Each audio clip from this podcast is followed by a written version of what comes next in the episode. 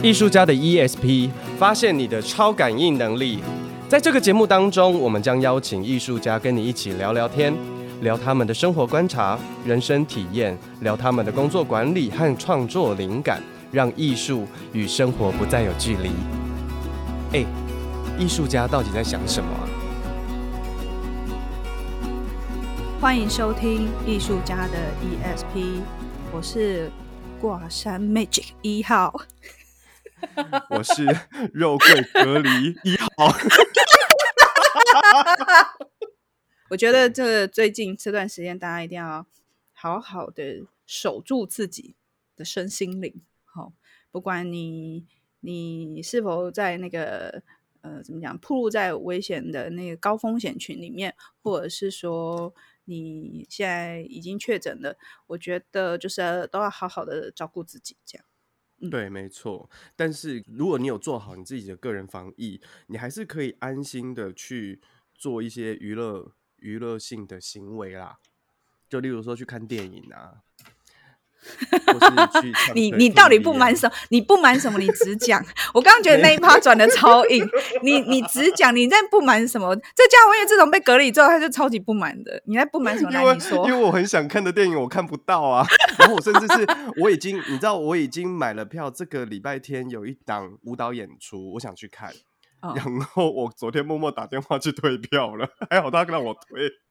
哎，舞蹈员他通常十天前不给人家退的。没有，他那个是一天前，因为他是他是两厅院他自己的自制节目，所以他那个是开一天前。Oh. 然后因为我又跟他说明，因为我确诊在隔离中，所以我不能去看。他说好，那我帮你退。就是你确定哦，你不退我的话，我就去看哦。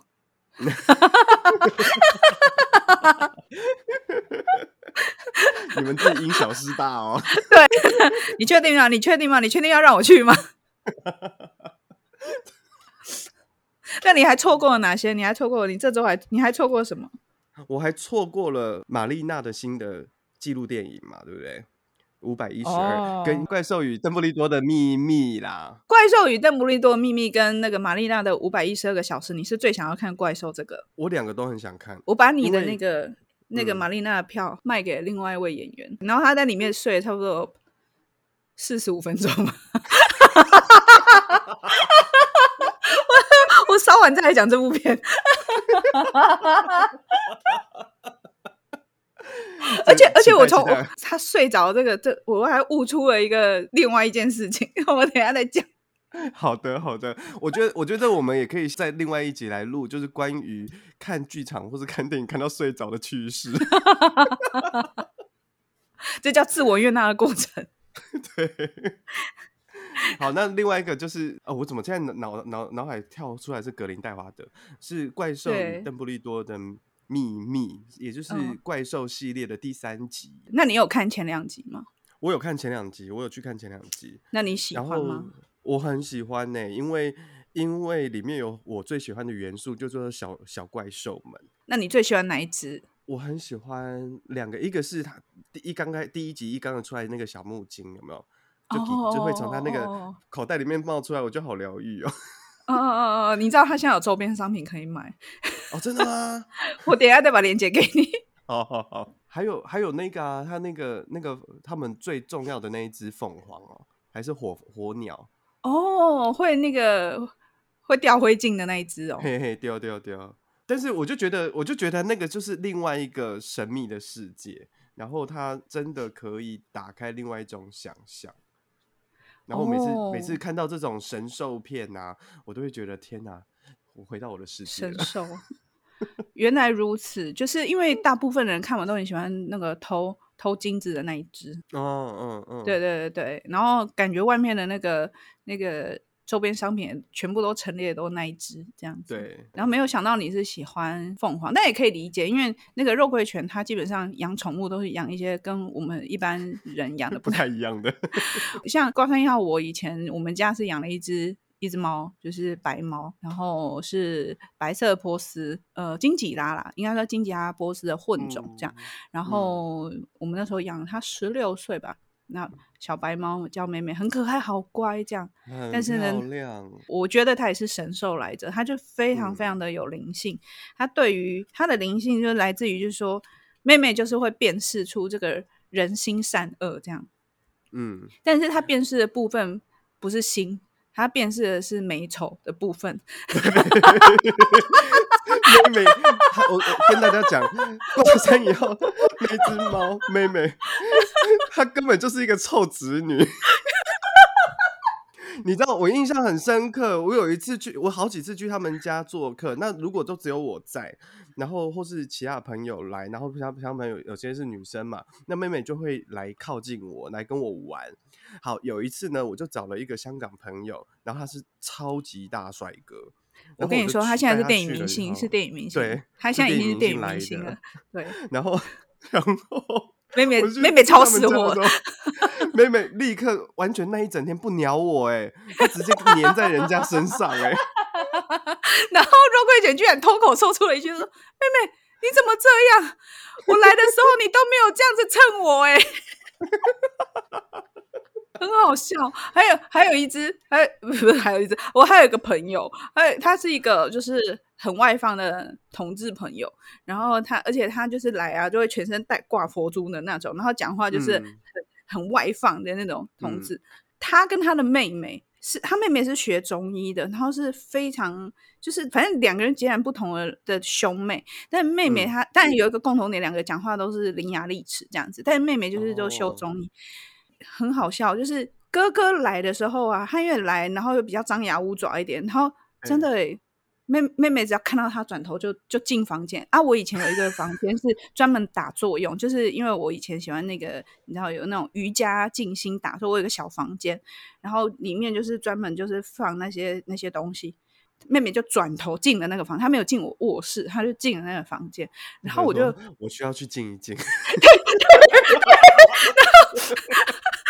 后一开始是这样子，就是一群人来，然后她就妹妹会去跟每一个人打招呼，就蹭一下，因为她就是很优雅的小公主，她就是毛蓬蓬的，然后很优雅，她是每一个去打个招呼，然后看到她就绕过去这样。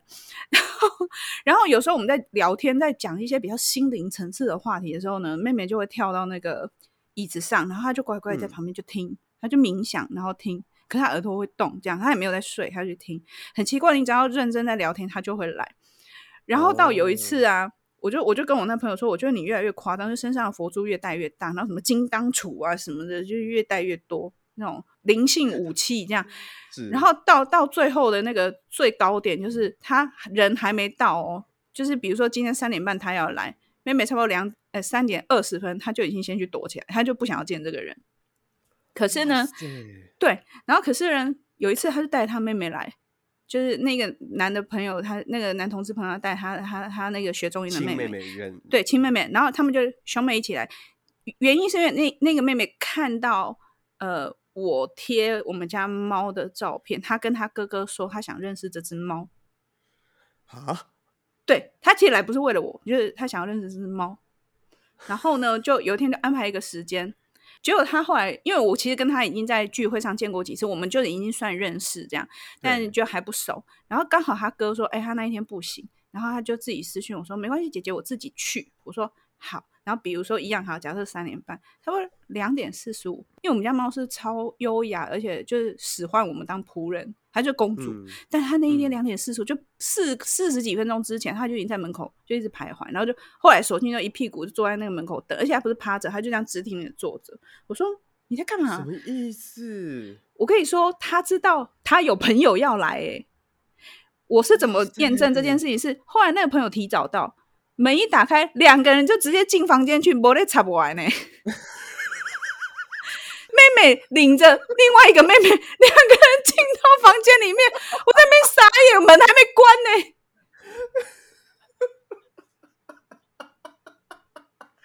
然后两个就给我待在待在那个那个精心房里面好一会儿呢。然后你都完全没有办法介入，对不对？我就呃，好吧，妹妹自己自己吧，我把门关起来。我就见证了这个神奇的时刻，你知道。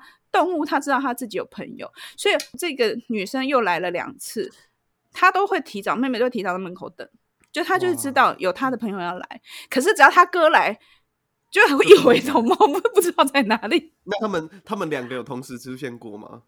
呃，就最前期的时候，我还是要进去。最前期进去，对，最前期的时候，太有趣了，很有趣。动物动物其实很有灵性，然后也是某种神兽，对不对？对，但是我有最近有遇过没有灵性，这个之后再讲。免得我被人家 说我虐待动物，我在人生对猫的爱啊，就在那个几周之前，因为被我弟弟新领养的猫已经折磨到已经零了，直接到点到。到底，我现在看到猫已经没有那啊，好可爱！我现在看猫就很冷静。但是通常人家都会说动物会像主人嘛。我知道妹妹好像不是你主要带回来的动物吧，也是你弟弟。不，我跟你说，先先先带回来的吧。不是，妹妹是我的同学的猫，她生了四只，然后两只花了，两只白的。嗯、B 同学另外一个同学再把这两只猫。带到北部来，因为我那个同学在台中，然后他就把它带到北部来，然后就两只白色的小猫。他听说那时候是因为我知道我弟弟想养，然后以及另外一个那时候是也是我们有三个人一起住嘛，那我跟我弟跟我弟弟的同学，那他们两个男生想要养猫，所以我那同学就帮他们把这两只挑上来，就就带上来。可是不知道为什么最后我同学舍不得送出去，他自己留了一只，只给我们一只。哦，嗯，呃，这我事后追溯了。我弟弟是说，原本两个人都要养，可是后来不知道为什么，他也不知道为什么，为什么就是那个我同学只给了他一只，然后这一只因为另外一个同学他后来他后来出国念念音乐，啊，就猫就留着嘛，所以就就就变成我们的。哦，哦，那的确那辗转了好几首哎，可是猫没有离开我们的生活环境，它就是一直在那边。对，然后一直到呃后来，这个又另外一个女生搬进来，那她自己又再带了一只猫，然后那一只猫就是也是领养，啊也是很皮啊，橘小橘猫女生，啊，很皮，然后常常我弟都会背着我那个朋友那个室友揍他，这样因为太皮，我弟我弟会教训他，会教训他这样子。哎，可是很奇怪哦，我们家那只妹妹啊，对她就是有无比宽容的爱，任凭那只小野猫在她身上跳啊、撞啊，然后乱咬啊，妹妹都无所谓。然后我就觉得说，天天哪，他怎么可以？你知道，她是一只被结扎的母猫，可是它还是展现一种母爱这样。然后我就有点看不下，因为那个猫真的太皮太皮，可是妹妹完全无所谓，就是有点像就是妈妈这样，就任它在身身上这样。乱乱抓这样子，它都 OK。大智慧的猫，对啊，它就是啊。所以因为跟它相处久了，它就也蛮有人性的。然后它就真的性格很很稳定。我有时候会想，对，因为那个时候那个时期的我是很热衷于就是静心，就是我每天早上起床就会打坐静心冥想啊，然后喜欢从事一些灵性相关的。的阅读啊，活动啊，然后最后晚上的时候，我也很喜欢静心。就我觉得在这个过程，然后我后来就有发现说，他都会在我身边，都会很安静的跟着我一起坐坐着，这样。就我在静心的时候，他也会在旁边。他有一段时间跟我独居了几年，因为那时候我弟弟去当兵，然后又出国，所以就跟我住了蛮久的一段时间。在那个时候我，我我有觉得跟他好像。彼此看一眼就知道他想干嘛，这样，或是他知道我想干嘛，所以他的个性应该也也相对稳定吧。我觉得他是我目前遇过的，真的个性最稳定，而且几乎他人见人爱耶。那大家对他爱是，我那个同志的朋友是说，看到他有一种油然而生的尊敬感。哎、欸，没有，因为妹妹不理他。偶尔才这样闪现一一面，所以会有油然而生的尊敬感。对对对，所以我对于动物的灵性，我就是有一种。那时候我我我还因为那一阵子我还去学了那个宠物沟通，然后就哎、哦欸，对啊对啊，我就觉得哎、欸，好像我那时候对很多宠物都还蛮有，就去朋友家，朋友也会叫我说，哎、欸，你帮我沟通一下这样子。就是那时候我觉得在这方面雷达是蛮开的，但是后来因为他年纪大了，他就。过世了，我觉得走的过程是很快的，因为那时候我跟我弟弟分家了，然后他就在那一段时间，他就他就他就走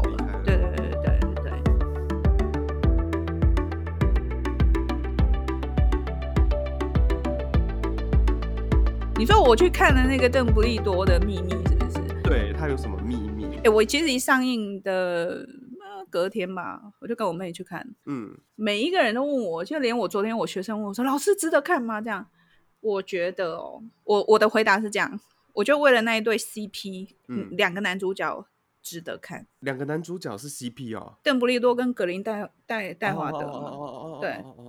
然后我看完出来，我第一句话，我蹦出来的第一句话，我说：“天哪，我好难想象，如果是强尼戴普的话，这部片会是怎么样？”我就没有贬义的意思，可是我在看到最后的时候，我真的有一种心碎的感觉。哇，那个心碎，可哎，可能有一些人，有一些影评，因为我后来我那天回来就立刻开始刷影评，想说，可恶，这些 YouTuber 不是最爱蹭热度的，怎么都没有影评？然后就隔两天才开始哦，陆续出来一些影评。然后果不其然，如我猜测，就是还是有一些人对他会有过多的期待，就是会有一些负评，然后也有一些好评。嗯、那我就在想说，我觉得表演上是可以，原来好的演员真的是可以挽救颓势。你你的意思是说，故事其实不怎么样咯，或是导演不怎么样，但是演员的表演很精彩。我觉得分两个层次来，我先讲我自己个人的感受。其实我在看的时候，我好像我不知道是不是因为职业病，我知道他要处理什么，我知道他要讲什么，然后我也知道他他背后隐藏的这些彩蛋或是什么，它要它的卖点是什么。那我刚刚讲说，我看完之后，我有一种心碎的感觉，是我突然在那一个，因为那一那一场戏是基本上那个那个镜头是没有没有台词的。可是，就那个刹那之间，你可以立刻了解说，曾经很相爱的人，现在反目成仇的那个瞬间，哦，没有任何的缘。可是那个、那个、那个镜头一转，就是你就瞬间你明白，曾经他们爱的有多深。我觉得就那一眼，一眼瞬间有没有？那一眼瞬间好厉害，原来。以前在看一些剧情片的时候，我觉得这些东西不一定看得出来，因为剧情片整个铺陈就是非常的你知道唯美，只是像这节奏很快速这样。剧情片不一定节奏很快速，有一些文艺片也是就是拖拖拉拉的，嗯。可是因为它是一个奇幻电影，所以反而是在那一秒钟真实情感的展现，而且是两个男人的眼神。看完之后，我都很想要叫我身边所有的那个同志 couple 都要来看。殊不知，这最后竟然是同志电影。他他戏一开始他就昭然若揭了。他一开始他就说他他们就是曾经很相爱。他、嗯、他，我觉得他一开头一破题，我还惊呼了一下。我还在电影院里面出，我还蹦出那句话，然后我要立刻住嘴。我想说，哎，我忘记，你知道在家里面看片看太久了，而且那因为可能疫情关系，就是电影院没什么人。然后我说啊，这么直白。我就这样啊，这么直白，然后我妹还看了我一眼，我说啊，对不起，对不起，多入戏，多入戏，我在当成在家在自己看 Netflix 这样子，所以我觉得，呃，我觉得是可以看，然后再来就是，我就看完之后，第二个立刻浮到我脑海中，我觉得小说家不等于剧作家。你会写作文，嗯、不等于你会写剧本。这个的意思是说，这一次的剧本是小说家自己下来操刀的吗？听说，呃，没有，这一次是还有另外一个剧作家跟他一起合作，嗯、另外一个编剧一起合作。前两集被骂的很惨，都是就是那个 J.K. Rowling 他自己写的。对，嗯、因为小说你知道哦，其实我们自己写写剧本写习惯了，其实小说它可以天马行空。他可以在两三行之间，他创造了一个世界。是，但是你不管拍电影或者是剧场，剧场，你两三行的这种天马行空的叙叙述，说哦什么什么什么，呃呃什么，反正你们知道我在讲什么，就 两三行的那种 描述这个世界，描述这个世界，这个奇幻世界啊什么什么的，你的两三行有可能就要耗资人家两三亿。对。你要耗资人家很多动画，而且大家可能不理解，打造一个视觉的想象空间是有时间轴的。比如说，好，比如说你今天可能一句说就是呃，我用最 low 的形容哦，就是说满满天的星空，我感受到了孤寂的氛围。就讲两句话，满天星空，我感受到孤孤寂分。来历来，你把它改编剧本，来历来。那然后 low 的改编就是给你满天的星空的景，然后有一个、嗯、有一个人路人甲说，对，然后说出天哪，我好孤寂哦。各位，你们心中有被戳到吗？所以我觉得写剧本，我蛮喜欢写剧本，因为写剧本的原因是因为。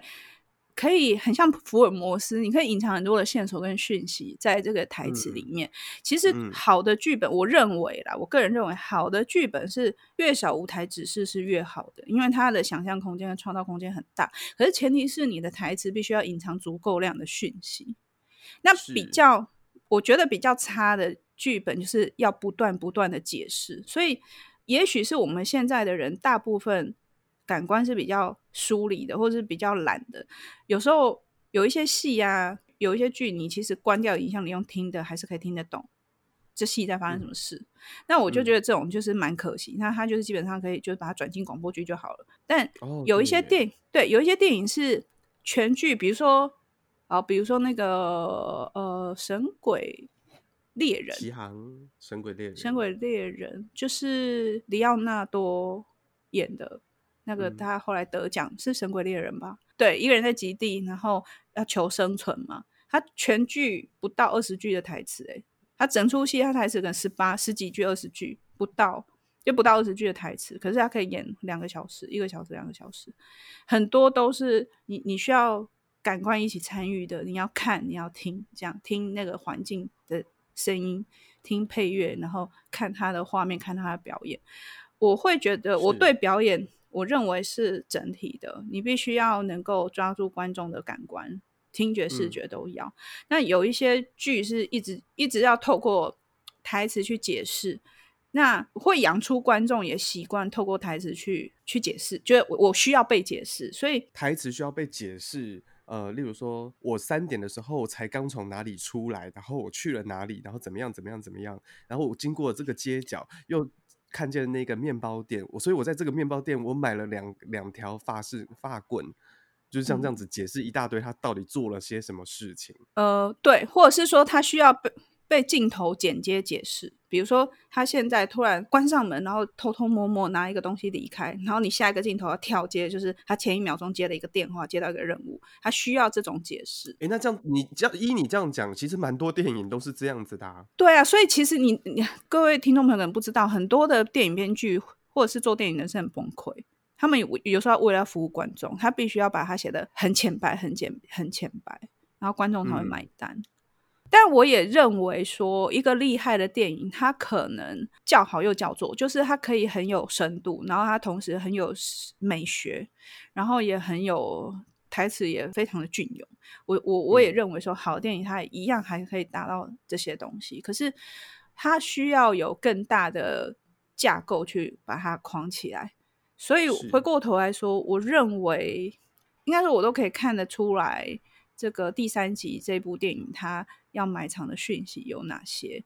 然后也有一些演员，第一集、第二集有出现，第三集都没有出现，就是他凭空消失。那、哦、也有人，甚至我有看到有一些影评是在评论说，你整出戏其实重点就是在那个邓布利多跟格林戴华的身上，那跟怪兽有什么关系？这样，嗯，他可能怪兽只有一个很关键的地方，他很明显的可以被赋予这个抬头。那就会有一些人就会觉得被误导，就是我以为你会设计出更多怪兽的奇幻世界。总的来说，我觉得可以看。然后我也如果其实我还有想过要不要二刷，但是后来可能暂时不会。对，但是我觉得两新换上来的这一位男主角，他就让我很惊艳。那个惊艳是因为他一直以来都演反派嘛，他在那个 Doctor Strange 里面。奇异博士里面，他也是演那个大反派，然后我就觉得他一脸就是、嗯、你知道吗？就是招牌。你知道有一些演员他就是专门反专司反派角色，你看到他就是反派，他就是这种。可是我那时候觉得换他的时候，我没有办法，我我想象不出来他会怎么演。可是真的这一集多亏有他，我就觉得他跟裘德洛饰演的邓布邓布利多的角色，他们有说服我。他们曾经有多相爱，然后我也才能够理解说，回首前面在看那个《哈利波特》系列，那邓布利多他一直以来都是很孤单的，形影单只。嗯，我突然就明白说，哇，这个人其实他骨子里是有懦弱的地方。OK，对，然后我就觉得他就邓布利多这个形象被这一个演员对手戏演员给强化了。哦，嗯，所以我我觉得在这一块上面，如果去看表演是很值得的。但是你刚刚说的内容里面有听到一个线索，所以这一次没有怪兽。有怪兽，我跟你说，我看完之后我很想要养养一只怪兽。也这也不算暴雷吧？它里面有出现麒麟这个角色。哦，对，但看完麒麟吗？其实东方麒麟。自己自己杜撰出来的麒麟，那它场景是设定在，我也是后来看解析才知道说，哦，它场景其实其实真的设定在东方，可是、嗯、呃，整只看起来是蛮西方的，但我是我觉得我对那个麒麟我是蛮喜欢的，它让我觉得很像有一种小羔羊的感觉，这样子。OK，对，前面你你刚刚讲那个那个小树精，还有那个喜欢偷金币的。这两个小怪兽，他们这一集还是有出现，而且戏份还颇重。哇！对对对，然后那个纽特那个男主，原本前两集男主角，这一集比较有点像是功能性人物这样。可能因为又再往前推到，就是聚更聚焦，是不是他更聚焦在，就是像你说的，就是呃，我怎么现在脑海跳出来是维多利亚、邓布利多？为什么我刚才脑海听？我刚刚脑海真的占据的是维多利亚，维多利亚，就是他现在是这一集，大家就聚焦在邓布利多跟格林戴华德的故事，所以他变成是说纽特就因为纽特比较像是后面，他是他的学生嘛，对，所以他他他反而就是他的功能性，他就不是变主角了。对，而且他这一次有你可以看出来他在隐隐喻，就是他用一些事件在隐喻一些。呃，这世界上发生的一些狂人，时代在混乱的时候，就会有狂狂人会出现嘛。嗯，那有一些人他说，嗯、哦，这个是在隐喻当年希特勒崛起的时候。我是觉得，Okay. 嗯，还好。我觉得，嗯，应该说，我觉得啊、呃，差不多啦。现在不是也是吗？现在也是有很多狂人崛起。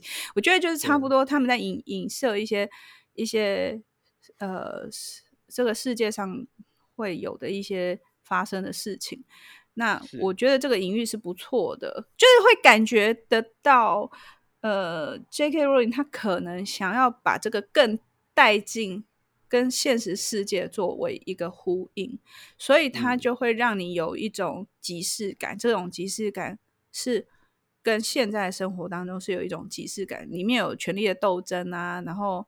有有一些，就是说，即便是魔法世界，还是有一些跟现实我们麻瓜世界都有的这种政治啊、角力啊什么，这些都还是有。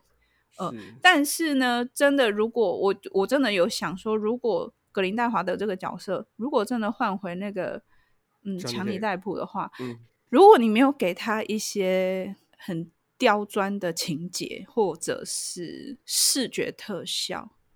我觉得他可能不会让我们觉得跟邓布利多两个人之间的情谊有那么深哦。嗯，对，所以我必须说，这次演员真的加很多分，而且他台词其实台词没有很高明，他没有不是一个很有很高明的台词。那这一次在第三集，因为像第一集跟第二集都蛮常处理，就是魔法世界跟麻瓜世界这样子互相的重叠或交错。嗯，那在在这一集也有这样子的风格吗？有啊有啊，那个不是之前有一个前两集有个胖胖的男生吗？对对对，他不是跟叫什么名字？跟一个漂亮的女女魔法师嗯谈恋爱吗？对。对，有啊，这一集他们还是还是继续着这样。对对对对对。因为我我会提到这个东西，是因为我那时候在看《哈利波特》的时候，我其实觉得它就真的是一个魔法世界，就我会觉得呃，它离我很远。真的哦。看到，好，嗯、我反正那个觉得，我觉得离我好近哦。因为你是魔法少女啊。我觉得那才是我的世界耶。是是是，因为你就是魔法少女。我就是属于麻瓜那一路的。而且我还觉得说，天哪，你们好落后，还用用那个魔杖，我们现在都不用魔杖。其实其实你是用蛇爬说吗？没有，我们用意念一想就有了。但是我在看怪兽的时候，我就会看到某些东西，是因为因为他我记得第一集的时候，他其实就在讲说，呃，整个魔法世界为了要维持一种和平，所以他们都尽量避免在现实人生当中出现。然后他们也很避尽量避免在麻瓜的世界出现法术，因为麻瓜会很害怕。我就觉得对我来说，这个就很有即视感或是真实感，就是在现代，我会很快可以贴到现代生活里面的事情。就例如说，一个很有天赋的人，嗯、但但他在主流社会里面，他不能展现自己。然后，如果你特别展现自己的特殊长才，你常常会被人家觉得你是怪咖。哎，这不就是 Elsa 的故事吗？黑雕，但是 Elsa，Elsa 就是会变成那个 冰这样。他最后不是他的那那一首《Let It Go》，不是最后就是唱说就是 Let the perfect girls is gone，就让那个完美女孩走吧，我要做我自己这样。就很多电影都其实都在做这样子的。内容嘛，但是、uh. 但是因为我是比较而来啦，就是那时候看到怪兽的时候，我就觉得说，哎、欸，对，就是就是这一些人都在隐隐藏藏，但是隐隐藏藏就会也会出现一些极端，就是说不管那我就要来统，那我们就用魔法统治麻瓜世界，嗯嗯，就是就还是会有。然后我觉得他抽，我觉得对我来说他很有趣的地方是，他抽出了很多不同的面相，他就是像你说的，他里面的那种政治斗争，或是一种呃，在魔法世界虽然是理想，但是是理想性的乌托邦，但它其实还是有非常真实跟呃黑暗的那一面，嗯，对，嗯，然后我我会觉得它其实真的跟真实人生很贴合。那你不觉得这就跟精英精英主义很像吗？它就是一种精英主义啊。嗯嗯、有一些人他就嫌其他人笨呢、啊。对啊，其实真是为难他们了。我想《哈利波特》这个系列在在从他开始写到现在，有没有二二十年了嘛？对不对？因为去年那个对，去年那个什么妙丽他们几个不是还拍了一个纪录片嘛？就是二十周年。哦、对，你看他二十年了，还一直这么受欢迎。然后你看，每到过年的时候，我们还可以重新再看一遍。它差不多就跟、嗯、呃《星际大战》啊、《魔戒》啊这一系列的电影，就是。有异曲同工之妙，《哈利波特》系列跟人类是很接近，因为它对比麻瓜世界就是人类，它可能跟比如说呃。魔界或者是星际大战，我们会觉得那比较更遥远，因为你不知道它属于什么样的时代，因为它有架构出它自己的世界。那又跟 Marvel 又有点不太一样，我觉得 Marvel 有点是在造造神啊，就是在塑造一些偶像，嗯、就是让大家有一些 idol 可以去崇拜。我觉得有点又有点不太一样，而且它也还是立基在一种英雄主义的。呃，概念上面，嗯，我不知道现在的人需不需要英雄哎、欸。以前我们都说人是需要英雄的，所以在一个团体里面，我们会需要一个领头羊的人，我们需要一个领导者的角色，让我们来追随跟服从。嗯、所以你看，嗯、因为以前我们只需要一个英雄，现在我们需要英雄联盟。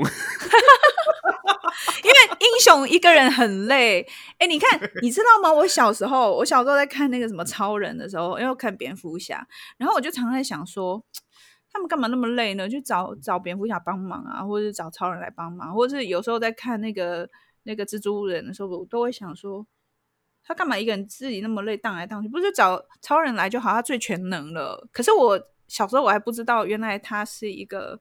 就是他是同一个宇宙观里面的，就是漫画里面的角色人物。因为小时候都是看，嗯、你知道吗？我们看那个卡通，或是看电影或漫画，都是单一单一的这样子。是，对。是长大之后才发现说，哎呦，可以耶，大家可以聚在一起耶。我我甚至小时候想说，为什么楚留香跟小李飞刀不要一起这样？哎，这样这样讲是不是暴露年龄？哎，等一下，但是楚留香跟小李飞刀是同一系列的吧？不知道啊，我就想说，为什么作者吧？为什么他们不能一起闯江湖？这样可能时代时代不同，对不对？就像黄药师跟周伯通，他们就是华山论剑遇过之外，偶尔路上遇过之外，然后他们的子弟遇过之外，也很少啊，他们很少一起啊，一起出席。对，好哇、啊，反正如果大家还没有去看那个《怪兽与邓不利邓布利多的秘密》的话，也可以趁这一段时间快点去看。但是也请大家做好防疫，然后我也会在结束隔离之后，我也要去看它。对，但你没有拿人家业配吧？一直鼓励人家去看，没关系啦，反正就是好电影，大家分享一下。好哦，好哦，好哦，嗯、希望那当然，如果欢迎就是有任何电就是电影厂商想要找我们的话，我们也可以帮你夜配，可以欢迎写信给我们哦。欢迎大家，如果你真的是就是你觉得这一集节目不错，或是觉得我们频道很好听，请你分享给你的朋友，然后在 Apple Podcast 按赞，然后在 IGFB 都可以找我们留言哦。就这样子，嗯、拜拜，谢谢大家，拜拜。